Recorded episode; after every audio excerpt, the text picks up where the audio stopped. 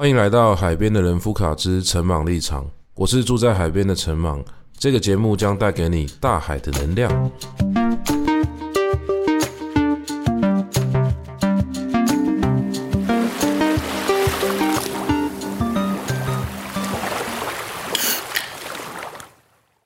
各位好，最近是雨点堂成立两周年的系列讲座的一个活动期。我们当初成立的时候，我记得是三月的时候试营运，然后四月的时候正式营运。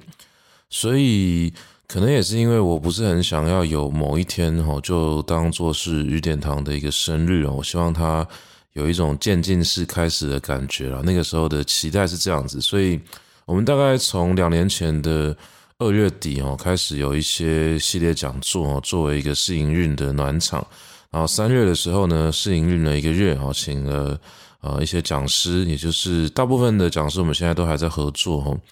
那他们去开设了一些然后尝试性的课程，那这些课程呢是呃一开始跟他们讲了，就是说希望啦，他们想开什么就开什么。那他们一开始听到的时候，当然会有点犹豫嘛，就是觉得说呃这个这个时代已经不是可以这么任性的一个时代嘛，大家都讲这个行销嘛，讲网络嘛。然后需要怎么样去呃理解群众，呃不一定是迎合群众的需求，但至少也不能够这么率，说这么率性的就不管市场这样子。但是我就一直跟他们讲说，其实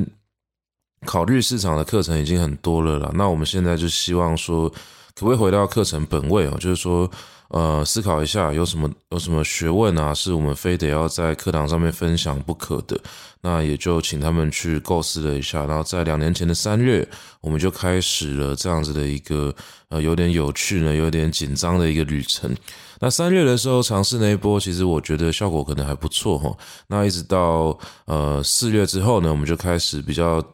带状的长阶段的一些课程，那也就这样子一路跌跌撞撞就走到今天。中间当然经历过非常多的困难，乃至于是挫折。那我自己的身体啊，还有整个呃工作的状态、精神的状态呢，也经过了很多浮沉。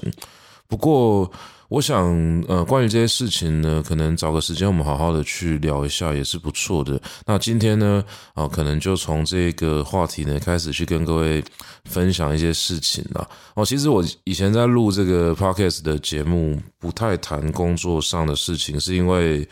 我觉得多少去做一个区分嘛，就是，呃，我讲课归讲课，写作归写作。那写作也分成好几种形式哦，有可能是写自己的作品，有可能是写网络上的文章，那有可能是写呃教学或者教育类型的，或者是呃比较偏不算是纯学术哦，因为纯学术写作就是写论文，但我已经很久没写论文了，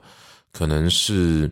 有学术性质的一个呃大众写作，或者说知识转译啊这样子的工作，那其实不管怎么样哈，各种不同的工作呢都有哦他自己的面向、自己的特色。那我也相信不同的载体啊，它应该有呃它最适合的内容，所以我想它就是一个尝试嘛。那 Podcast 应该也是一个尝试，所以我平常在聊 Podcast 的时候啊，我就。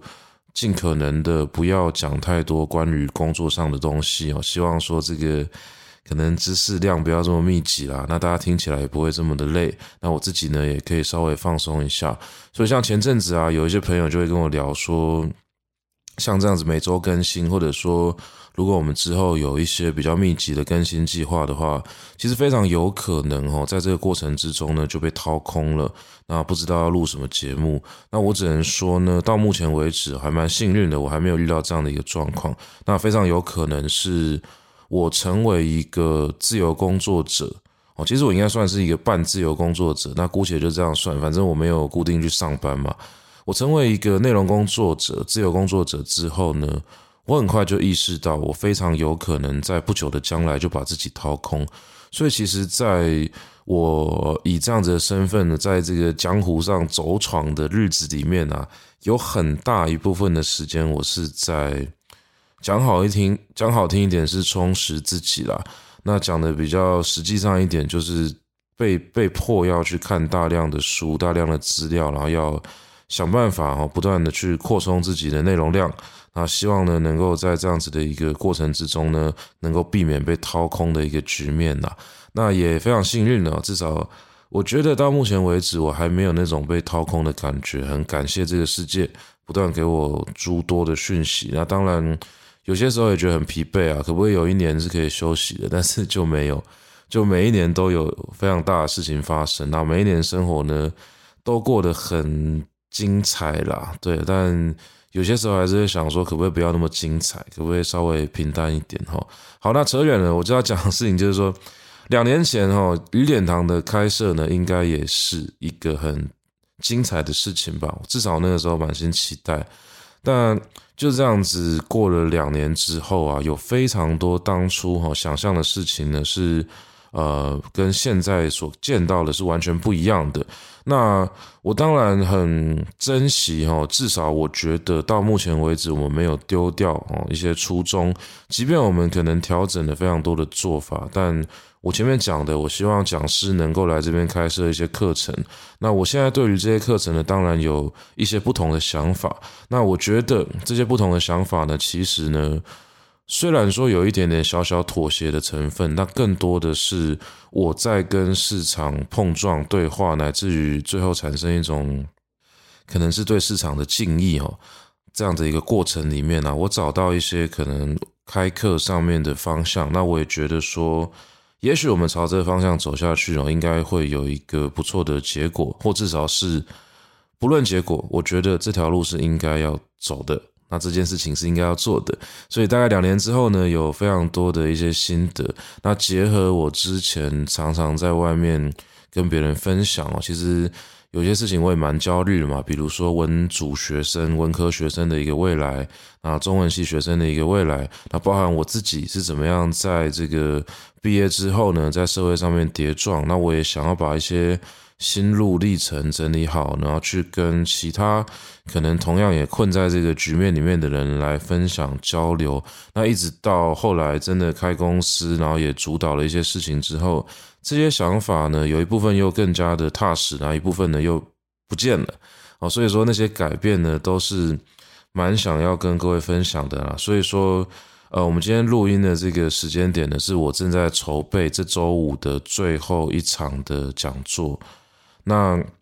这最后一场讲座呢，是由我自己个人来当讲师啊。也就是说，在三月跟四月这段期间，我们办了一个。系列讲座，那其实呢，大部分是回馈给我们的会员跟学员，那也有开放一些现场的报名。那后来，呃，有让一些讲师呢，能够在自己的平台去宣传，宣传这个活动。所以，总而言之，我们预计找了八个在文化产业里面，呃，各自努力的人。那有一些成绩，当然也有更多的挫折。那我希望跟这些人哦，好好聊聊，那就把他们找来练堂，在周五的晚上呢，来谈一下这个他们的梦想哦，曾经呃怎么样过，或者说会不会在他成长的过程之中呢，呃失落了什么样的一个梦想？因为我想谈成功的人太多了，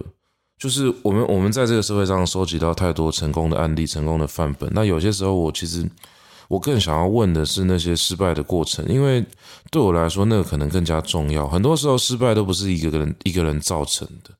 很多时候失败它是就天时地利人和的不配合。那可能某一些环节呢，因为世界的变化过于细微、过于复杂，所以人再怎么样算啊，总是所谓人算不如天算嘛。就是也许有些事情是算得到的，但是总是不如天算，因为会有你算不到的地方。那这些东西呢，对我来说呢，就是非常有趣的，很值得跟各位分享的。那刚好在雨点堂开设两周年的时候啊，我自己很想要聊这个问题。这个问题呢，讲起来很大，就台湾的文化产业到底何去何从？其实你在这文化产业里面待着，你会发现很多人在骂，很多人觉得不够好。那做教育的批评教育，做出版的批评出版，做写作的，这个人家说文人相轻哦。总是在各个领域里面都可以听到领域内的人自我的检讨跟批评啊，不一定是检讨他人，有时候也检讨自己。其实你涉入一个领域越深啊，你总是会有越多的意见。所以啊，我就在想，这么多不同的意见，那有没有办法我们大家好好的坐下来聊一聊？那练堂如果是这样子的一个场地，这样的一个平台的话，哦，也许呢可以提供这个机会，所以也算突发奇想啦，就两周年嘛，两周年该来搞点事情。那这事情呢，你说要搞大，我也觉得有点疲惫了。就是每次办一个大活动，很多人来，那最后我们到底办这活动要做什么？有些时候我需要再静下来想一想了。那所以这一次的两周年呢，我们就。呃，决定要办一个系列讲座，大概八讲。那找了不同的领域的人，好像我们找了这个豆点文创的陈夏明，我们找了 Just Font 的苏伟翔哦，他是我大学的同学，然后还有这个台湾爸的萧雨辰，然后还有很多哦，比如说呃写诗的曹玉博，画插画的包大山，然后做翻译的刘维仁。还有我们与点堂本来的讲师朱宥勋啊，不过因为朱宥勋那一场非常有趣哦，因为他来与点堂讲讲这个系列讲座，来谈一下他怎么样成为一个作家之类的一个一个课题啦。那他来讲的那一场，本来我我其实每一场都应该要主持，但那一场就刚好撞了一个我在济州安的演讲，所以我也觉得很好玩，就是。这种遍地开花的感觉，好像在台北这个城市里面呢，处处有人在谈文化的未来，谈自己怎么样在这个体制里面啊，在这个游戏规则里面去浮沉。那我想啦，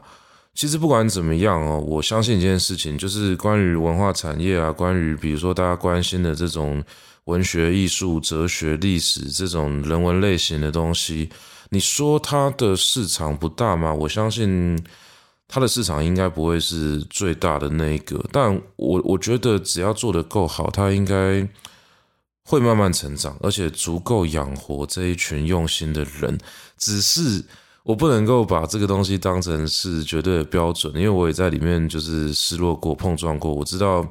一个人有没有办法继续待在这个地方呢？就是过着稍微有一点理想，稍微能够为文化产业有一点付出，那又还能够养活自己的生活。其实它是需要呃很多努力，但很多时候其实更需要运气啦。所以我也不想要讲说一定会成哦，做就对了。我只能说慢慢等哦，就如果撑得住的话，就继续撑着。呃，也许呢，慢慢的会出现一些转机。那这部分的这个事情呢，有机会呢，可以跟各位再好好的聊一下啦。那我想今天的这一集 Podcast 呢，就来。聊一下我自己是怎么样走上这条路的哈，呃，虽然我在即将要发生的周五的讲座里面应该也会提到这类的事情，那我希望还是可以做一个区隔，就是因为要聊我做的事情啊，大概呢还是很难去避免聊到跟教育有关的，所以我今天这集想要来聊一下我怎么走上一个体制外的教师啊这条路。那当然，因为涉及到内容的问题啊，所以我想哦，等一下我们在聊的这个过程之中呢，呃，非常有可能大概有一半以上的篇幅在讲我在教育上面的一些体悟啦。那当然还希还是希望说，呃，关于自己所呃得到的一些心得呢，也能够嗯、作为一个经验分享，我跟各位好好的聊一下。好，那我们先来追第一个问题吧，我到底怎么样变成一个体制外的教师的呢？嗯，这个问题呢，回答起来有点尴尬哦。其实，在我大学的时候，我完全没有想过我会当老师。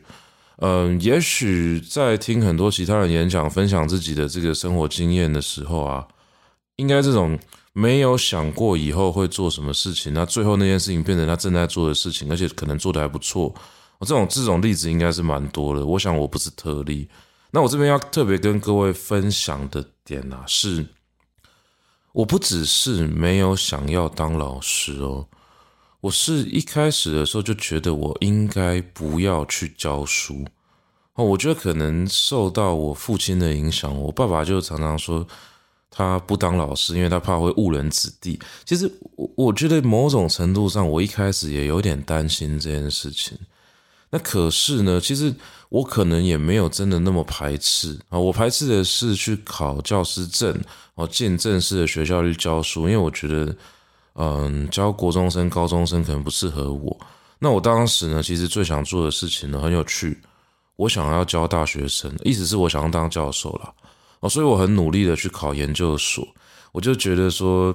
我对学术有热情啊，有兴趣啊，而且是一股脑的这种热情呢。我觉得，如果我学术做得好，研究做得好的话，哈，应该就可以进大学里面教书吧。哈，即便呢，我在大学的时候有跟其他人提过这个梦想哦，那时候就被一些同学也不知道是酸呐，还是说他们讲得很实际啊，或者说，嗯，就就觉得我只是随便讲讲吧。因为我我在大学的时候成绩也不是很好，我就是。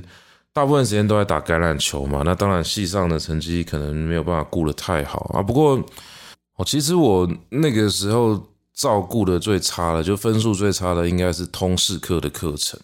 其实我觉得我从小到大就是这样子，就如果没有办法找到一个积极的理由去学一个东西，我就会做一个刚好及格。哦，甚至如果再超过一点的话，能够摆烂，我有可能也会摆烂。哦，就是比如说像我高中的那个英文课。我就是一直找不到理由要好好的学英文哦，即便这个世界上永远都找得到学英文的理由，但那些理由我就是不买单，我就不接受。那我就发现呢，我英文被当三年，我还是可以拿到那个毕业证书啊。所以我就说，有些时候是得过且过，但那个得过且过的那个门槛呢，可以低到不可思议。我说高中英文被当三年，重补修一样没过，但我还是一样就这样这样子去弄到毕业证书，反正我可以上上大学就好了嘛。那所以大学的时候通识课其实有点类似这个状况，就我觉得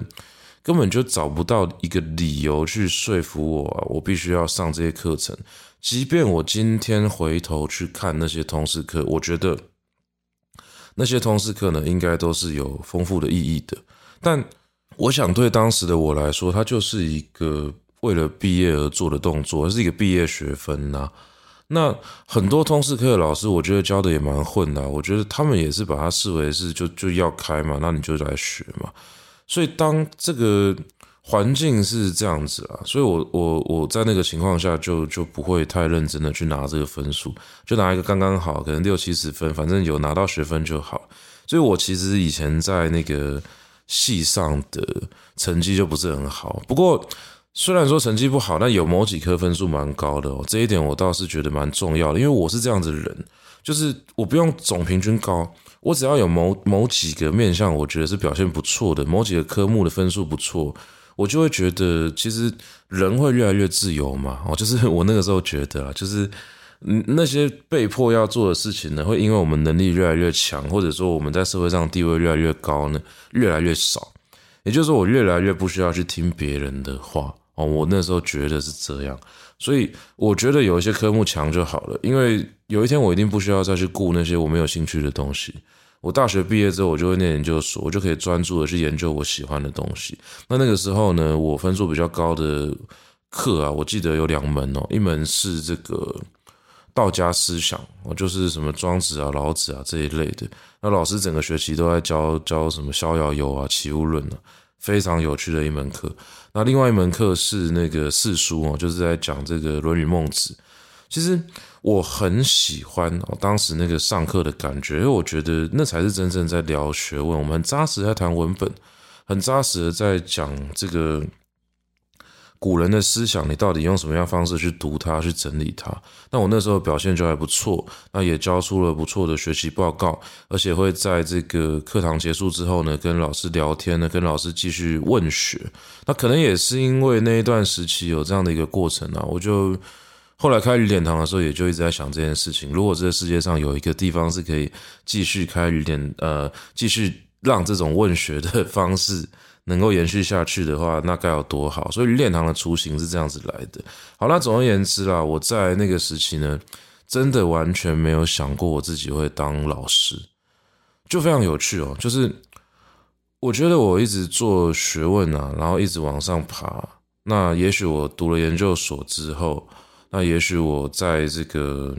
研究所毕业之后考博士班，那我就能够因为不错的学术表现哦，得到一些这个所谓一官半职啊。但那个时候天真嘛，就觉得可以这样搞。但是呢，就这样子下去，结果发生了一件悲惨的事情，就是我研究所没有考上。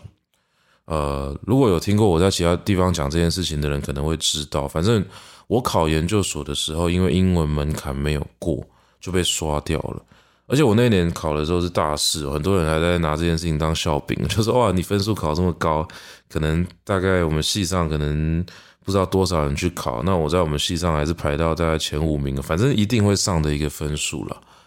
那结果嘞？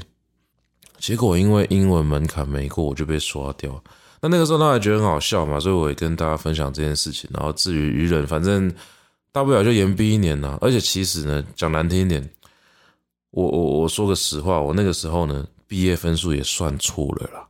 所以如果我那一年考上啊，我也没办法毕业。那我最后我还是不能念研究所。那这件事情就比较少人知道，就真的很蠢。就是因为那个毕业的分数我真的搞得不是很清楚，所以我就就算错了，然后导致呢，最后呢就呃就是反正也就这样不了了之啦。那我也知道我本来就不能毕业，我就延毕了一年嘛。那延毕那一年呢，其实我过得蛮开心，很充实。因为第一个我搬出家里去，呃，就是搬到搬到师大路那边去住，然后跟一些同学在那边租房子，然后也尝试着靠着自己的双手在台北生活，我去餐厅打工啊，去当保全啊，去教家教啊，然后用各种方式呢去积攒我的薪水，然后想办法付房租啊，想办法去付生活费。对，那一年其实给我的帮助非常大，因为种种的刺激，包含我在这个工作的空档里面，第一个还要回学校去上我喜欢的课，第二个还要读书准备研究所。那读书的这段时间，除了大量的准备英文以外，吼，其实更多的时间我就就拿来呃读自己喜欢的东西，其实很快乐。就因为你们不可能读一整天，就是我我当然最精华的读书时间，我拿去读英文。那其他的这种零碎时间呢，我就拿去读自己喜欢的东西。所以光是中国文学史，我那时候就读到七个版本。我就以前考试的时候，大概挑一两个版本把它读熟，就足够应付考试的啦。但我那年就无聊啊，我就把所有我看到版本都找来比较了一下，读了一下。而且其实啊，我根本就觉得我我的强项不是文学，我那时候一直觉得我要做思想。就是我中文系有有分成几个，它当然不是分组别啦，那大概会分成几种类型啦。就是研究上有一些这个泾渭分明的地方哦，可能是一个不成文的习惯。就有的老师是做文学的，有的是做经学的，有的是做思想，那有的做小学。那其实最大宗的就是做文学跟做思想的哦，尤其是中文系以前有分成这个中国文学史跟中国思想史。那文学呢，可能就大家熟悉什么李白、杜甫啊那些文人啊，就算是文学的。所以其实我们高中以前读的都算是文学作品。那思想比较像是以前高中读的那个中国文化基本教材，可是当然没有那么狭隘，就是整个中国的整个思想背景都可以算是思想史的一部分。那做思想的人呢，就会去研究这个东西。那我本来一直觉得，就是我呃大四那个时候呢，因为读了一些宋明理学的东西哦，宋明理学就是。宋代、明代有一些人，他们在复兴儒家思想，提出很多很酷的理论。那那个时候，我学了这些东西之后啊，我就一直觉得这个应该是我的未来吧，因为我超级有兴趣。我觉得光是把这些事情讲清楚，就已经是非常有趣的一件事情。所以说，我在那个时候就一直觉得我要读思想。可是呢，我在准备考试的时候，因为英文被刷掉，那后来也有点无趣。就就一直读英文呢，觉得有点疲乏了，所以无聊之下呢，就把中国文学史呢都扫了一轮。那结果啦，我最后考试的时候，好像文学史的分数还比思想史还高。那时候真的是很没有自知之明啊。那那一年呢，我我还学会了弹吉他哦，就很有趣。就那时候住在宿舍里面呢，真的无聊哦。就是我爸帮我组了一台超级慢的电脑，那那个电脑呢，因为慢到实在是。就不会动了，你按它一个按钮，按钮会凹下去哦。然后大家可以理解那件事情嘛，就是过场动画都跑不动的那种感觉。所以我每一次开机可能要等五分钟、十分钟，就在那个时间呢，我就拿起我之前买的一把完全没有在弹的吉他，就随便弹。然后可能后来开始上网查一些和弦，就那一年我就学会弹吉他，就是在等那个电脑开机的过程之中，就就学会这件事情。那我想啊，那个过程应该是。对我的帮助蛮大的一段时期啦，结果嘞，那一年有考试的时候啊，研究所又没有考上啊，就是很荒谬啊！就是第一年没考上的时候，我觉得还可以延毕一年，我在大学里面还可以读书，还可以借书，有很多很多生活上的东西是不会改变的，因为我跟台大的环境太熟了。我觉得台大太好玩了，里面有太多我的回忆，有太多我熟悉的地方。我每一天去学校，就是先到橄榄球队去放我的行李，哦，就是一些书啊，有的没的东西，然后在那边洗个澡啊，然后去上自己喜欢的课啊，然后去做重量训练啊，去打球啊，跟别人在校园里面瞎晃啊，然后每一个礼拜三不五时就约同学喝酒啊，就那个台大，台大对我来说就是一个风光明媚的呃小小的地方。那突然呢、啊，有一天我发现，哎，我没办法继续待在这个地方，我一直考不上哎，而且而且第一年考不上可以延毕，那第二年呢，我不能再延毕一年了，所以那一年英文考试考完之后，我就知道我完蛋了，因为他考了五十题克漏字，我发现我准备了一整年，我都在准备阅读测验，就是准备错了，因为去年考阅读测验，就今年他他就是不讲武德，他就全部考克洛字，我不会做克洛字啊。所以我，我我一开始本来要做阅读测验的，我在英文考卷发下，我就翻到最后面，我想说，我先把阅读测验的分数拿到，我门槛就过了，因为门槛不高嘛。而且我整年做阅读测验，我把那个历历届各个大学研究所的考古题我都做完了，就是那些考古题我已经做到可以对个六七成八成。那你台大考试再怎么难，我弄个三四成的分数门槛就过了，因为门槛其实四十分就过了，三十分可能也会过，它算比例的嘛。所以那一年我翻到最后 一页的时候，我就想要开始读，就发现，哇嘞，这个文章怎么有洞啊？哦，大家有做过那个克漏字吗？就是知道那个英文单词是一个洞一个洞的。所以我那个时候就想说，完蛋了，然后我真的整张不会写，然后考试考完出来外面的时候，我就也没有仰天长啸，可我心里面可能在仰天长啸，可能在那考考场外面做这个动作有点太突兀。我就很失落，我就站在那个文学院外面，我就不知道我的未来在哪里。我那时候真的是脱口而出啊，就我学弟出来就安慰我说：“没关系啊，这个就一个考试而已。”那我就说：“可是我要去哪里？我不知道啊。”就那时候我的世界只有研究所。我我觉得我就是这辈子就是要做这件事情。你突然把这个路断掉了，我不会做事。那最荒谬的一件事情是我那时候有台大病，我那时候就觉得。我非考台大研究所不可，我不可能去念其他学校了，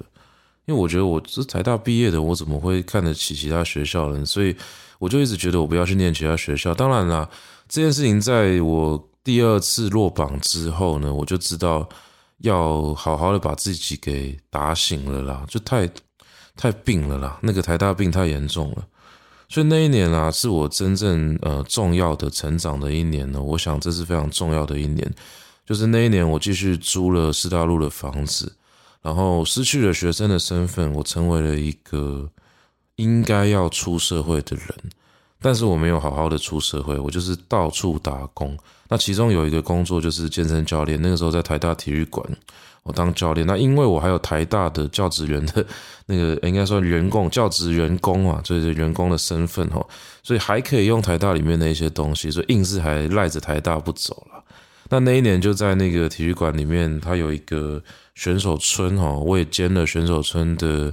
就是算是保全呐，就坐在那边当那个安管的那种角色。就是那个时候很多校队的选手都会进来跟我租房间哦，就是他们要来跟我借了哦，就可能他们什么足球队啊、篮球队啊，啊橄榄球队也会来借，就很好笑。橄榄球队来，我就开很多房间给他们哦，就是那个公器私用。哦，反正那一年就在台大也过了一个还赖着台大不走的日子，然后啊，我就做了一些测试，我希望知道自己到底有没有能力在台北好好的活下去。所以我记得啊，有一年暑假，我真的是身兼不知道多少职啊。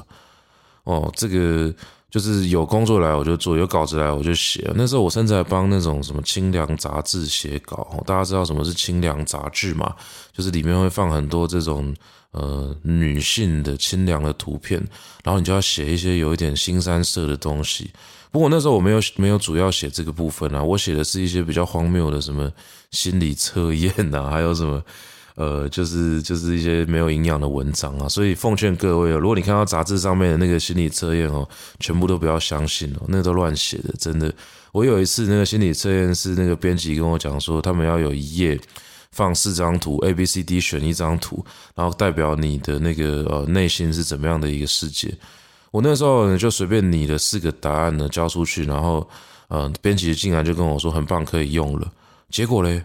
我到交稿的时候，连那四张图都没有看过，都只是那个那个 case 出来的时候，他有稍微跟我描述过，我就试写了一个版本给他给他看，他就说啊，这很棒，可以用了，就就过了。我到现在都没有看过那四张图，我也不知道我到底做了什么事情。反正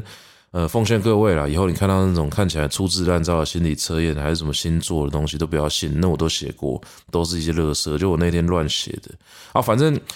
这些东西哈，就一路累积，然后那一年我也测试过，我就把所有的工作都做到满，诶，结果那个时候呢，一个月好像赚了差不多七八万左右，我觉得说，诶，可以啦，就是我只要把自己操到死，我就可以赚到这个钱，那以后我就稍微维持一个可以的薪水，就就就可以去做自己喜欢的事情了嘛。然后后来还做了一个很重要的决定，就是我报考多家的研究所了，就是。呃，不止台大了，我报了那个师大跟政大，就是就这个很在现在在听 podcast 的人，你可以一起一起这个唾骂我。那个时候真的是台大病很严重，就看不起其他学校。那我现在就觉得说，好在了，我那个时候有报考其他学校，因为大家知道嘛，后来就去政大读书了嘛。因为最后一年台大还是没上，就那个英文还是有够难哦，难到荒谬的那种难。所以我最后一年的那个身心压力已经大到我不知道怎么形容的哈，因为最后一年呢，我那个时候面临的事情是我阿嬷，我阿嬷快过世了，她就是在医院里面已经放弃治疗，送回家里面，但是我阿嬷每天都在问我研究所考上了没。其实我觉得有一个点我过不去，就是我觉得我没有考上台大研究所，我对不起阿妈。但是阿妈其实只是问研究所考上了没，她没有想这么多。可是我到第三年收到台大放榜成绩单的时候，我真的是在书桌前面崩溃。就是我第三年考超级好了啦，分数高到就大概只差那个榜首还是那个什么第二名、第三名，大大概没差几分的那种分数啊。然后嘞，我英文又被刷掉了，我就不知道台大中文所到底要干嘛，他为什么一直要？就是看我的英文呢，我明明考得这么好，然后那个时候我在书桌前面就崩溃痛哭，因为我在想阿嬷在等我，阿嬷不可能再等我一年了，她是要带着遗憾离开这个世界。就后来那个就是呃师大跟政大，因为我有去考，而且那两间我其实这样讲很很欠揍，但其实我都是有点乱考。但是你说欠揍其实也合理，因为我其实考第三年了，真的你任何一个学校不要有英文门槛，我就一定会上。我读三年了啊。别人都准备半年一年的，我准备三年，那个我什么细节都读起来。当初人家说考试紧急要放掉的那个不需要准备的，我无聊我把它全部都准备好了啦。就是 就是这样的情况下，我我就是怎么考都有可能会上嘛。所以那个时候师大政大我其实好像还是那种宿醉去考试的，结果结果最后两家都上了。那我正大上的时候，我就拿着成绩单走到我阿嬷的这个病榻前面，就跟他说。诶、阿嬷，我我研究所考上了，这样，我阿嬷就就是很虚弱的在那边鼓掌，她躺在床上鼓掌，然后啊，阿嬷就跟我讲一句，那个那句话真的很八点档，就是我都是在等一天啊，我就在等这一天呢、那那个等是什么意思？因为我阿嬷隔天就走了，就我到现在才知道说，应该不是到现在，我到那个时候才知道说，一个人啊。你可以控制自己的寿命到什么程度？我阿嬷她整个身体就是贵州海料料就全坏了，整组坏掉了。其实已经只能维持一个非常微弱的生命机能哦，就是这样子，医院才会说你就就送回家了嘛，因为阿嬷想要在家里走嘛。那我爸那个时候是泪洒医院，然后把阿嬷接回家里面，然后我每天呢、啊，就是在就是讲难听点，阿嬷在等等待哦，那个死神把她接走。哦，用阿嬷的世界观应该不是死神，应该是那个骨头威饼，就是牛头马面的把他带走，还是那个什么？哦，阿嬷阿嬷应该是要等那个那个菩萨把他接走了，他他要去做神，做做神佛，去神佛的世界，因为阿嬷有有熊根哈，所以那个时候大家都跟阿嬷这样讲了。那就在这个这个情况下，就是我每天都提心吊胆，就成绩单就到家里的时候，赶快拿给阿嬷，结果嘞。隔天就走了，隔天那个时候我我都还没有意识到这件事情，我还在就是家附近的河边骑脚踏车哦，因为因为我我不敢走远了，然后出去稍微晃个几个小时，就回到家里面的时候，姑姑就在叫我说赶快去找爸爸妈妈回来，因为其实大家都在家附近稍微动一动，因为大家都都闷得有点有点慌了，就是偶尔会出去晃一下，然后回去的时候阿妈阿妈就就是准备要咽下最后一口气，所以那个是。我到研究所第三年，我其实我觉得那个时候对我来说已经是人生最大的挫折，就是就是就是这个感觉。然后最后我就去正大读了，就我去正大读之后，就真的是，哎，我以前是到底什么毛病哦？就大家可以理解那种感觉吗？就是其实正大很棒啊，就对我来说，正大的老师也很酷啊，然后同学也很有趣啊，我在那边认识很多好朋友，然后有有。有酒喝哦，其实到哪里都有酒喝。但正大有个好处是它在河边，我我超级喜欢去正大的河堤喝酒，尤其是那个时候哦，政大有那个什么水岸电梯啊。其实正大学生都在骂水岸电梯，但因为我一开始不是正大，我不知道这件事情。我一到正大去的时候呢，就就去去那个水岸电梯那个地方呢，就就是觉得说这里很棒，那里可以喝酒。那为什么他们学生要骂呢？因为政大有分层哦。山上跟山下的校区啊，啊，本来他们山下校区要走到山上校区要走大概十几二十分钟的山坡，其实蛮累的，所以他们校内都会搭一个那个校内的小小公车。我一直觉得那个公车是那种龙猫巴士，因为我超级会晕车，我真的很不喜欢坐那种就是那个那个很不舒服的小巴士，所以我都宁可用走的啦。那那个时候呢，正大校方可能就觉得要解决这种山上山下校区不相连的问题。他就盖了一个电梯，可是大家可以想象一下嘛，那就是一个直角三角形的概念哦。那个斜边的两端是山上跟山下的校区，那你从这个顶点山山上的这个山上校区，你做一个垂直的水岸电梯，你会通到哪里？就你会通到一个不是山下校区的地方嘛？因为因为那是一个直角三角形，所以。那个水岸电梯到最后就变成一个很荒谬的蚊子电梯哦。那个从山上校区的一个很漂亮的艺文中心搭电梯下去之后，就到河边了。那河边就是有什么有草啦，有脚踏车道啦，但就没有没有校区，所以你还是要走很长的一段路去这个山下的校区。所以它就是一个很废的建筑。那那个时候呢，因为其实我的就是跟我比较无关啦，因为我一方面我可以骑机车了，我在山上上课我就骑去后门，在山下上课我就骑去前门。然后再来是我个人就那个时候也过着比较比较快乐潇洒的日子，所以说就搭那个就是就是去搭水岸电梯的那个地方哦，我就在那边喝酒。其实在那边喝酒风景真的好，而且又没有人来，因为它真的太废了，所以我就那时候真的很喜欢正大。他也就因为这个样子啊，我就回去反省，我想说，嘿，奇怪诶，很奇怪呢，这个人为什么以前就是非台大不念呢？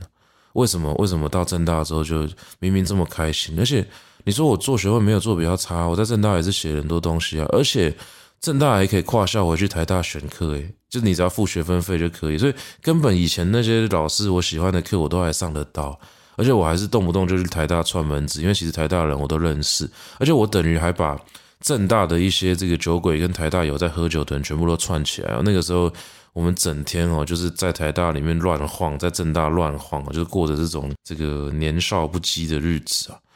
所以啊，其实仔细想一想啊，有些时候真的是没见过世面，没见过世面。那也因为哦，那个时候先出去社会里面哦，没考上嘛。那没考上，我在外面工作了一两年，哎，再回去学校读书之后啊，其实差非常多。就是因为我的视野已经变开阔了嘛，然后再加上那个台大病又被治好了嘛，所以我就觉得说，其实未来哦要做什么呢？大概哦能够妥协的，能够。呃，委屈一点去做到了，其实是没有不可以哦，就去试试看。所以后来啊，我就在想，那既然我要读书啊，我希望可以哈，我希望可以这个呃好好的做学问，那我就必须要有时间。所以我就想说，我一定要做一个 CP 值比较高的工作。简单来说啦，就是你工作的时间要短了，然后那个单价要偏高了。那其实这种工作是找得到的，是找得到的，就是。其实很多工作的的那个终点，或者说它的 CP 值是算高的，可它的问题就在于说没办法量产。所以假如哈，比如说像我们大学的时候接家教，你那个时候家教少则四五百啊，多的有开到八百一千的。那我后来都是开一千一千二，我我现在已经不接了，但我记得我最后一个家教是开到两千块。哦，就是已经跟外面的终点一样多。就是如果我们能够把这个东西变成一个事业的话，你会蛮赚的，就是收入会蛮可观的。只是问题就在于说，家教就第一个不稳定嘛，第二个是它的量其实很难冲起来，因为你的时间只能配合小孩子的时间，所以真的是要有时候看看运气啦。比如说找到那种休学的啊、辍学的还是自学的啊，比较可以把白天的时间吃掉。哦，所以反正。我那时候就在想说，我总是要找一个单单价比较高的，然后呃又不能够太不稳定的，所以说像家教就是相对比较不稳定嘛，所以我就把这个目光哦转向补习班，就刚好那个时候呢，有一个学妹就在网络上 po 说，哦，她认识的那个补习班在招生。呃，不是在招老师，在招老师，因为补习班 always 在招生，然 后就是呃，他们有缺国文老师，问我要不要去试试看，然后啊，我就去试了，结果呢，那个时候我就骑着我的鸭龙一里购野狼一二五，那个很很旧的那个老车，就这样噗噗噗噗噗，就从这个设置哦一路骑到内湖，因为那时候我面试的第一家补习班在内湖，那一上去的时候发现那家补习班没挂招牌。然后老板呢，就就是一个中年妇女哦，她就是其实她后来对我非常好了，所以现在用中年妇女来形容她，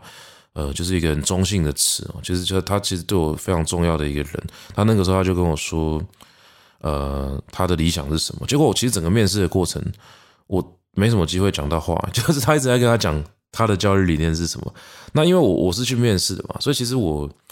我也不好讲什么，所以他讲的教育理念，我不管认同还是不认同，我都点头。我就说，哦，对。那其实我那时候的感觉也是，因为其实教育理念我也没什么特别的想法，所以说他说什么我都觉得那应该是经验，所以我也是就是哦当做去学习。所以他讲什么我都说，嗯，这个有道理，哦，这个是蛮蛮不错的。我大概就是附和他一下。所以结果呢，哎，那个面试呢就很很快的结束了。结束之后呢，到回到家里面，嗯，老板就打电话来说，好，我要用你，你下个月就来上班。我说，哎，什么意思？就是我这样面试就上了嘛？他说，对，因为我觉得你是一个很不错的年轻人，所以你就可以来教书了。我说，可是我我没有什么教学经验的，而且坦白说啊，其实那个时候我跟他讲说我已经台大毕业了，但是更荒谬的事情是，那个时候呢，其实我正在考研究所，我正在考研究所，所以。我当初去面试的时候，是研究所还没考上，台大也还没毕业的时候，只是啦，因为我那时候台大可能把最后一个那种进修学分修完，我就可以毕业，所以我就胡烂他说我台大已经毕业，所以扯了一个小小的谎。但其实两个月之后我就拿到毕业证书了，所以你说说谎其实也也还好，这是因为面试嘛，你不能够失了面子嘛，就是人家问你说你大学毕业了没，你说哦我还没，这样有点不好意思。我虽然两个月之后就拿到毕业证书，但是还是稍微胡烂了一下，就说我大学已经毕业。然后啊，就这样子，呃，就就这样子面试上了。然后上了之后，也慢慢的、他把一些国文课的这个就是课程呢，就交到我的手上。所以那是我大概初登版是在考研究所之后。那我研究所考上之后呢，我就一直在想说要找一个哦 CP 值比较高的工作。其实想来想去，重点还是维系我原本的补教的工作嘛。哦，其实。补习班的工作虽然说换算起来钟点费大概就三三百块四百块，但是其实啊，那个那个我觉得是值得的啦。就是你每每个每个月花花一点时间，每个礼拜去上一点课，那你一个月的收入就可以撑到两三万啊。那两三万的收入，我再写一点稿啊，做一点别的事情，大概可以撑到三四万，其实很够了。就以一个中文系毕业生来说，我觉得我收入甚至高过某一些刚出社会的正职员工。所以。那个时候我在研究所的时候，我就在想说，补习班的工作我一定要抓住，我一定不能放掉。但是我又不想要真的超级认真的去教补习班，因为我觉得我就是一个学者，我就是要来做研究的。但是啊，其实这种摇摇摆摆的过程，你说工作来到我手上，我这个人个性哦，有些时候是，呃，我觉得不太能够放过自己，就是。我虽然一直告诉我自己说做个六十分、七十分、八十分就好，但是学生来的时候，那个责任感压过来，我觉得我还是要把它做好，所以我还是很认真的去研究、去思考，要怎么样才能够把书给教好。我记得我第一堂国文课呢，就就上台的时候，我想了非常非常久，然后呢，我直接上台的时候，我就先说：“哎，各位同学，大家好，那我们在上课之前呢，我想要先解决一个问题。”这个问题是你觉得为什么要上国文课？我们先讨论一下。那学生就有点傻住了，想说：哎，奇怪，我们今天不就要上国文课吗？那我们不就要来上这、这个相关的内容吗？结果你现在来问我说，为什么要上国文课？我怎么知道？我没想过这个问题嘛。那这个问题啊，从我初登版了，第一次上台问了，第一年第一年有问之后啊，我就这样问了十几年，然后就是之后每一年我都问学生为什么要上国文课。我们先处理这个问题。啊，所以那个时候啊，我其实呃，一直觉得我没有什么教学热忱。我大概就是有工作来的时候，我不想要放掉，就很奇怪哦。以前在当学生的时候，可能因为没有领薪水吧，就是呃，我我我觉得事情得过且过就好。但结果接到工作之后，我觉得那个责任感压到我身上，有可能哦，有可能那个工作不是一般的工作，因为我做其他工作搞不好也没有那么认真。但就因为老师这个身份，我觉得我从小到大遇到烂老师太多，然后呢，好老师又太重要了，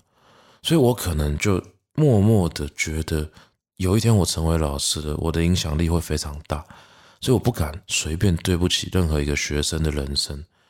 我常跟跟其他人分享说，你说教学热忱哦，我几乎没有了哦。你说教学热忱为零，我觉得也是不用说谎了，就还是有一点，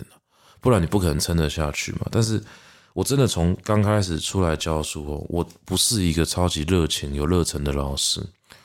我教学热忱就是真的是几乎都只有一点点。那能够让我撑下去的那个东西叫做什么呢？责任感、使命感。我觉得。身为一个老师，你非常有可能哦，一言一行会影响一个学生一辈子，所以你必须要在学生哦，跟他跟学生相处的这几年呢，好好的扮演好你自己的角色。那这个责任感呢，一直到我教书教了很长一段时间之后，才慢慢的跟自己和解掉。哦，就是我觉得这是我整个教学能力提升的非常重要的一个体悟了。就可能教到好几年之后，我真的觉得非常的疲惫。所以大家无聊的话，可以上网去看一些我以前呢前几年早年的专访。我记得有一次那个李平遥啊，就小光啊，我学姐啊，她帮我做专访的时候呢，我们两个不知道为什么就聊到，我有一年呢，喝完酒之后，就。跟我的朋友，就那时候陪我喝酒的各种倒霉鬼朋友说，我要去孔庙，我要去见我的老师，就我要去见我的老师啊！就我的朋友们每一个一个比一个傻眼，说什么意思？你说喝完酒要刷拖的啦，要去闹事的，要去公园啊，要要回家睡觉的啦。哦，这个我们都听过了，但喝完酒要去孔庙的，不听了，没听过了。没有没有人喝完酒要去孔庙吧？到底世界上是哪一个天兵喝完酒说要去孔庙？那结果那个时候我有一个非常好的朋友，我一个人瓦跳的，就是换铁兄弟哦。这个不知道大家听不听得懂？反正就是一个非常非常好的朋友。为什么很好？因为他也是读中文系，而且他知道我到底在想什么。他是那种骨子里面哈，有些时候很传统，但有些时候又很狂傲的一个人。然后他那个时候呢，因为他比较清醒哦，可能也是因为他那一天比较晚才来。他一来的时候，我基本上已经喝锵了。他就直接跟周遭其他不是中文系的朋友讲说：“这个没办法，你一定要带他去。”你看他讲这句话的时候，你就知道黑魔盖啊，就是无解的啦。你现在不带他去孔庙的时候，你不知道他会做出什么事情来。所以其他人没办法，就上计程车就把我带去孔庙。那有一些其他倒霉鬼朋友，有的也喝醉。我还记得那个时候，他们在 有的有的那种计程车停在路边哦，他们就冲到路边去吐，反正就是一群很荒谬的喝醉的人，就这样浩浩荡荡、跌跌撞撞的就来到了台北孔庙外面。然后那个时候啊，我就在孔庙外面痛哭流涕。以上我讲的这些东西，都是我朋友还原现场告诉我的。其实我大概的细节我已经忘差不多，我就有个印象，我去孔庙哭，其他我不知道。那我朋友后来跟我讲，他说我那个时候呢，到孔庙的时候。孔庙当然已经关门了嘛，人家孔庙有营业时间。然后我朋友就说：“孔庙关门了，你给我回家了，你不要在那边吵老师啊！”因为我们都那时候叫孔子叫老师，我也不知道那个情境怎么设定的。然后我就听到孔庙关门了，我心里就想到那个阮籍啊，我不知道各位在听 Podcast 的人知不知道，《竹林七贤》里面那个头号代表人物叫阮籍。那阮籍这个人哦，除了做人就是很。有时候很白目，但有时候很有趣啊。他有做很多事情哦，这个有机会跟大家讲。那除了这些以外呢，他有一个很经典的故事，就是他常常哦驾车出去，然后就不讲目的地，不讲目的地，然后就等等等，等到那个没有路的时候呢，他就会直接在那个死路那边痛哭，因为阮籍那个时代难呐，艰难呐，所以其实他平常表现得疯疯癫癫，但是他心里面有很深的一个一个郁闷呐，很深的一个就是。就是痛啊，所以他常常就是喝醉的时候驾车出去乱闯，然后等到那个死路的时候，他就痛哭啊，我就无道穷矣啊，那个那个印象是那个那个形象是这个意思，就是我要走的路已经死了，没有路了。所以我那时候呢，就不知道为什么脑中就想到这个哦，穷啊，就是就是穷，其实也不是什么穷，就是其实只是孔庙关门，隔天还是会开。但是我就觉得我不得其门而入啊，我我进不了孔门啊。然后我就跪在那个孔庙的侧门哦，它侧门叫红门，红那个字笔画很多，有兴趣的再去查，那不是很重要。反正我就跪在孔庙的侧门外面痛哭流涕，哦，就是满嘴，就是那个时候可能也是，诶，一方面台语不是很好，但是也是用台语的在那边讲说说，老师我就港口诶啦，我就是把所有心里的委屈全部都哭出来。那其实我在哭什么呢？其实那一段时间我在教书的时候，我心里面是有一个很深的委屈。那个委屈是什么？就是我以前在学校，只要心里面有过不去的点，就是有一什么事情想不通啦，不管是学问还是人生啊，就去找一个我信任的老师聊天，哎，其实就过了。因为老师对我来说就能够解决很多问题嘛。人家说这个师者，传道授业解惑也。其实你说是韩愈的意见嘛？我觉得某种程度上有点像是老师的使用说明书啊。因为台湾的老师很多时候不解惑，但是那个时候我我是，呃，就就是很很善用老师的这个功能。我觉得老师一定要回答问题，所以常常去找老师。那我也很幸运的，生命中一直遇到不错的老师，能够在关键点的时候能够拉我一把。可是我自己当老师之后啊，我就发现说，哎，不对，现在变成是学生有问题来找我了。那我想要回去问老师，可是我已经不是学生了啊。我回去跟老师聊天，老师要把我当成是这种亦师亦友，他也不会再扮演一个教育者的角色，而且甚至是我遇到的问题已经没有人可以教我了嘛。所以那时候我就觉得说，我我好想要有一个老师哦，所以我就把我的精神寄托在孔子身上。我不知道现在大家可不可以理解这个感觉，就是我那时候就一直在想象孔子是什么样的一个人，然后到最后呢，我就可能读《论语》，吧一些以前的材料吧，我觉得对孔子真的很伟大。他留下了这关于教育者的种种的呃可以参考的一些价值跟信念哦，我就是我就一直把这个精神给寄托在孔子身上。当然，我今天呢已经因为读的材料要更多了。你如果跟我讲这个孔子是一个伟大的教育者，我跟你讲说，对，伟大的贵族教育者，就是他教的大部分都是贵族。但是后话，就那个时候我其实非常崇拜想象中的一个孔子，虚幻的孔子。所以一到孔庙外面，我就直接跪下来痛哭流涕，啊，哭到这个路人呢，可能也觉得说，这这辈子从来没看过这种奇莫名其妙的画面，就是 哭庙哦。大家知道什么是哭庙吗？那个哭庙是，哎，其实哭庙的情境有点不太一样了，是以前那种一些读书人哦，他遇到这种国家危难的时候，要投笔从戎，要去要去当兵了，他没办法再去实践这个儒家的道的时候，他就会去去这个孔庙里面烧炉符啊。然后哭庙有这样的一个行为，但我那时候呢就是一个醉鬼，结果我也在那边哭庙，就哭了哭了几一不知道多久了。后来就是我朋友他们就觉得哦，哭也差不多了，然后这个人可能剧本也演完了，台词也讲完了，差不多可以回家休息。哦，就是哭完收工，然后我们就就回到家里面。那我讲这个故事，只是要跟大家分享一下，就是说，其实啊那个时候我心里真的很多迷惘。那我怎么过那个坎呢？其实有一天我就发现一件事情，就是孔子也没那么伟大。世界上没有人有那么伟大，真正伟大的人，你说世界上那些伟大的伟人呢，都是一些非常伟大的失败者。为什么？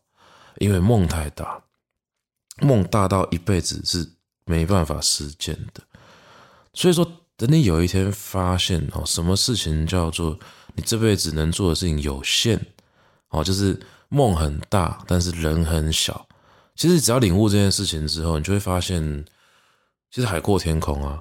我发现我不用对这么多人负责，我不用为这些学生负责，我就好好陪伴他们就好。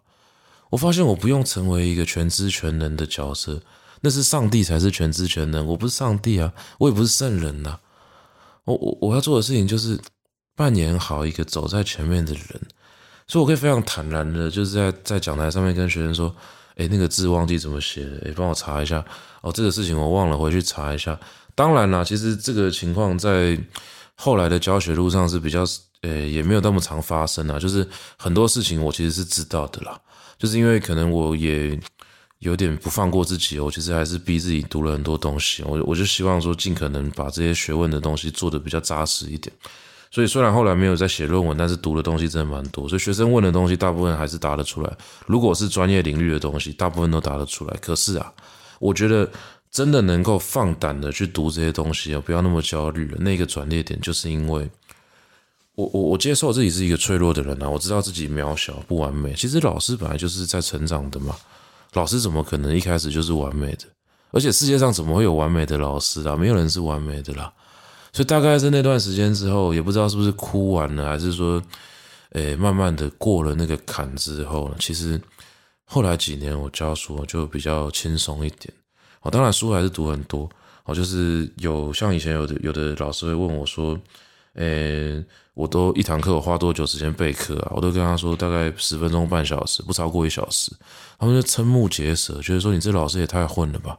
竟然不备课就备课随便备。我说。其实我我也不是随便背，就是我平常就在备课。我没有上课的时候，我就在读书，就是就是中国文学，我大概从头读到尾，然后再去找其他材料。因为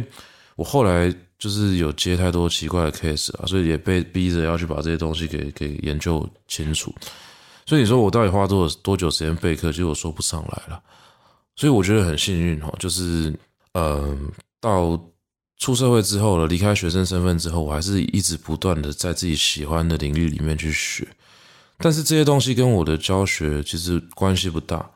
我觉得我读的东西大概读到某一个程度之后，我教国中生、高中生，甚至我觉得甚至大一中文系的，其实绰绰有余了。哦，大一的学生大概绰绰有余了。不要说中文系啊，中文系可能还要看看状况。哦，就但是我读到某一个程度之后，我觉得我要教这些学生其实已经够了。因为真正对我来说难的事情不是学问，是怎么当好一个老师。一个老师是一个好的陪伴者，他要陪学生成长，那个才是技术的累积。哦，就是我觉得如果教学是一种技术的话，我觉得真正难在这里，不是做学问，做学问是另外一件事情。所以我也常跟别人讲说，其实学问来讲，我一定是三流的啦。哦，就是你说学术眼光我不敢讲啦，但学问成绩一定三流，因为我论文就是只写一篇。我研究所毕业而已，也没什么了不起。虽然我现在还在读书，但是我不产出学术内容，所以学术成绩就不怎么样。但是我的目标是我应该会成为一个不错的老师或不错的讲师。我觉得这个可能是我在确认我自己不一定有教学热忱，但是我可能哦更愿意把这个使命跟责任给打磨干净、打磨圆润了。那希望呢，能够在这样的一个过程之中呢。去去真的去堆积自己的技术，所以啊，我在了解这件事情之后，其实其实这几年我在做的事情都是好好的哈，去建立每一段师生关系。那你说教学经验对我来说有没有帮助？我觉得一定有帮助，但是我也可以跟大家分享一件事情，就是我其实不太觉得一个老师应该要依赖教学经验，因为有时候我们过度于依赖经验，我就会觉得我是对的，学生是错的。因为经验之中的我们这样做是可行的嘛？可是学生每一年都不一样，或者说每一个个体、每一个学生都是不同的，所以其实任何的教学经验它可以累积，但不能复制啊。我觉得这才是呃，我当上了老师好几年之后，这个才是一个非常呃可贵的一个体悟了。就我了解这件事情之后，我觉得经验这种东西就可视而不可视嘛，哦，可靠也不可靠了。过去人家说天资可靠也不可靠，其实也是经验对我来说也是。就经验当然帮我解决很多问题，比如说我现在去外面演讲，如果对象是国中生、高中生，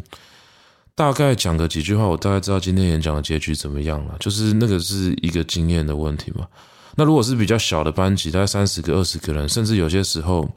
我在跟学生互动的过程之中，大概都可以猜到他平常跟班上相处的情形，即便那是陌生的班级。甚至有些时候我会猜到他的家庭背景，但我不觉得这是一个了不起的事情。我觉得这个甚至有些时候是不该做的事情，因为我其实默默的在贴标签，标签贴的再准，终究是标签。哦，身为一个老师，我 我真的觉得最可贵的事情不是你贴标签贴的多准啊。我相信有很多老师因为经验老道，他标签贴的准准准，就是那个学生是什么样的样子，他把猜到八九不离十啊。但是八九不离十还是一样，他不是十嘛？我们永远哦不是能够看清楚学生的哦一个状态，因为学生一直在变。所以我们能做的事情，其实贴标签当然有它的好处，那贴完之后呢，要记得把它撕掉。好，我们能做的事情是陪伴，去不断的看见每一个个体的细节的互动。那我觉得这个是我在这一段时间里面呢，嗯，真的学会的一件事情。那也只有在哦这段时间呃领悟了这件事情之后，我觉得这几年教书啊，才是真的比较能够放过自己。那也比较能够得心应手，因为不断的去倾听学生，去感受学生啊，其实我们可以让课堂上面的事情变得更加的顺利。那这个也是我觉得我现在哦对于教育呢比较理想的一个事情，包含我现在自己在雨点堂开的高中生跟国中生的课程，高中生已经开了啦，国中生是线上课程。那我有在想，大概过几个月之后，我就要把。一些国中生课程也拉回到雨点堂来开，那那个国中生课程可能就更酷哦，我们可能会一起去市场买菜啊，一起回来，呃，一起好好的吃一顿饭，然后可能会教他们怎么样静坐。或者怎么样画画之后再来创作，或者有很多其他事情可以可以教，很多其他事情可以陪伴。那我希望在这样子的一个快乐的学习过程之中，能够真的把文学啊、创作啊这些，其实其实本来就是很好的东西，能够还给他们呐。这他们他们就是生活被很多这种废料给填满了，其实这都是他们没有兴趣的事情。那这个有机会我们再来聊啦。那像我们的高中生的课程啊，其实我已经开了半年了，就是我直接把最理想的课堂给搬回练堂来。那为什么我希望能够这样做？就是希望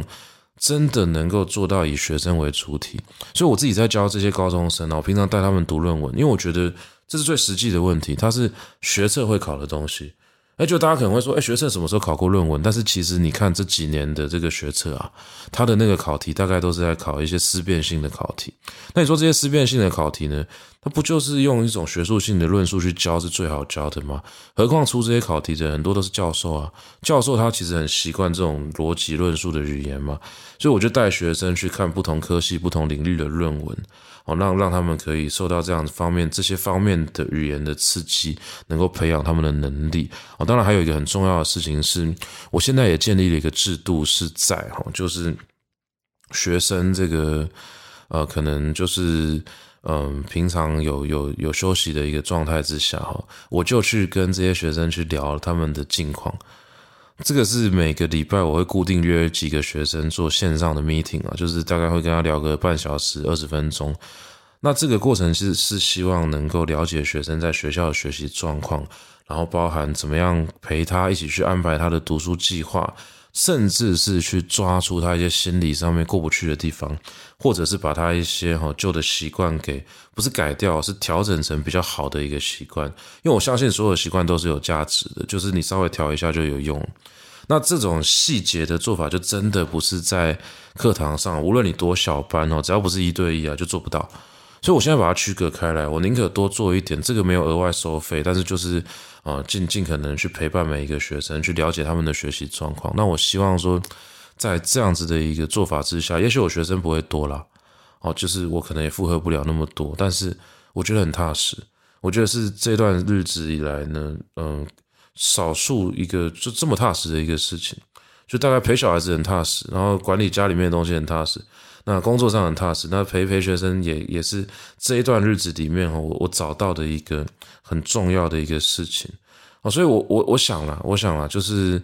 嗯，有些时候日子是过得很匆忙了，那如果可以做一点踏实的事情哦，应该会是很不错的。我们希望能够在这样的一个过程之中呢，去嗯陪伴学生，也陪伴我们自己，那这个才是大家在常常在讲的所谓的教学相长嘛。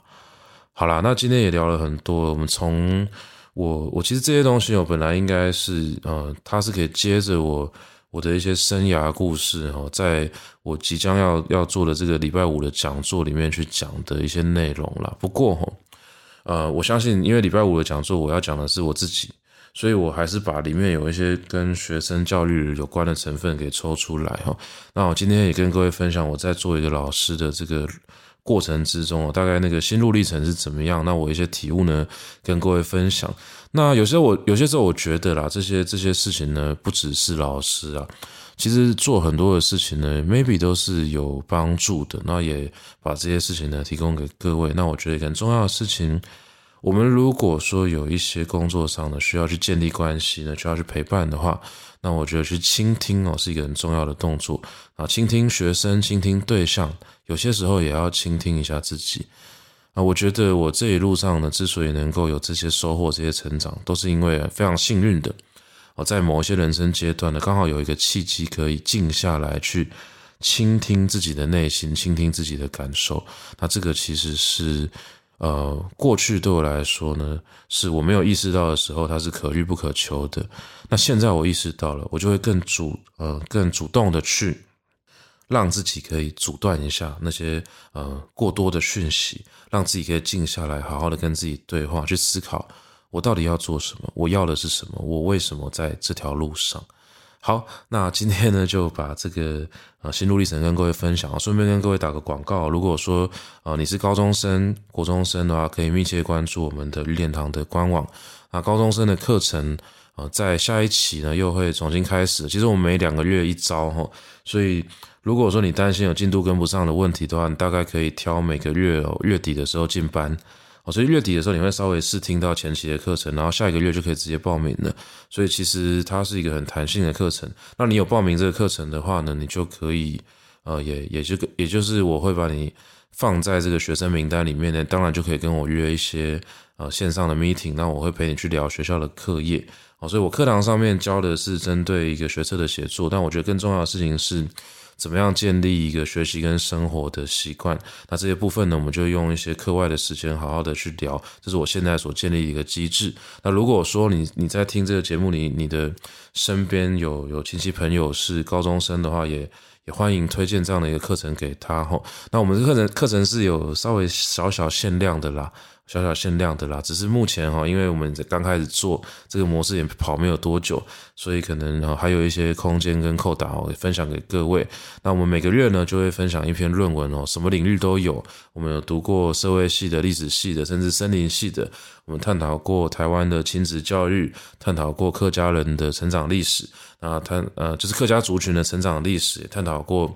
这个出台湾说南岛语族这个树木的 DNA 哈，种种的各种不同的面向，探讨过学生用手机的这个调查报告哈，其实领域非常广。那这个课程呢，也是我现在做的非常开心的一个课程，我跟各位分享。好，那以上呢就是我们的工商服务时间呢，在这边告一个段落。那今天的节目呢，也到这边呢，也进入尾声啦。那如果你喜欢我们的这个 Podcast 啊。呃，欢迎帮我们留留下这个五星好评哦，那也可以推荐给你的亲朋好友。那如果有任何的一个想法，可以留言告诉我们。好，感谢各位。那也可以 donate 我们，这样我们就会有一些钱可以去买一些小饮料可以喝，我可以可以跟大家分享，也蛮快乐的哈。我我很快乐啦。那哦对，如果说有其他的这种即时性的想法，也欢迎追踪我的 IG 哦，因为现在。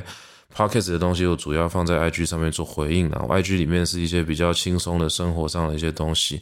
那如果说有任何的呃私底下的问题的话，也可以哦私讯我的个人的 IG 账号，IG 账号呢应该搜寻陈莽就会找到了。好，那我们的今天的这个节目呢，在这边呢就告一个段落啦，感谢各位的收听哦。那期待呢，我们下一期呢还能够有更多呃比较有趣或者舒服的议题跟各位分享。好，谢谢大家，大家拜拜。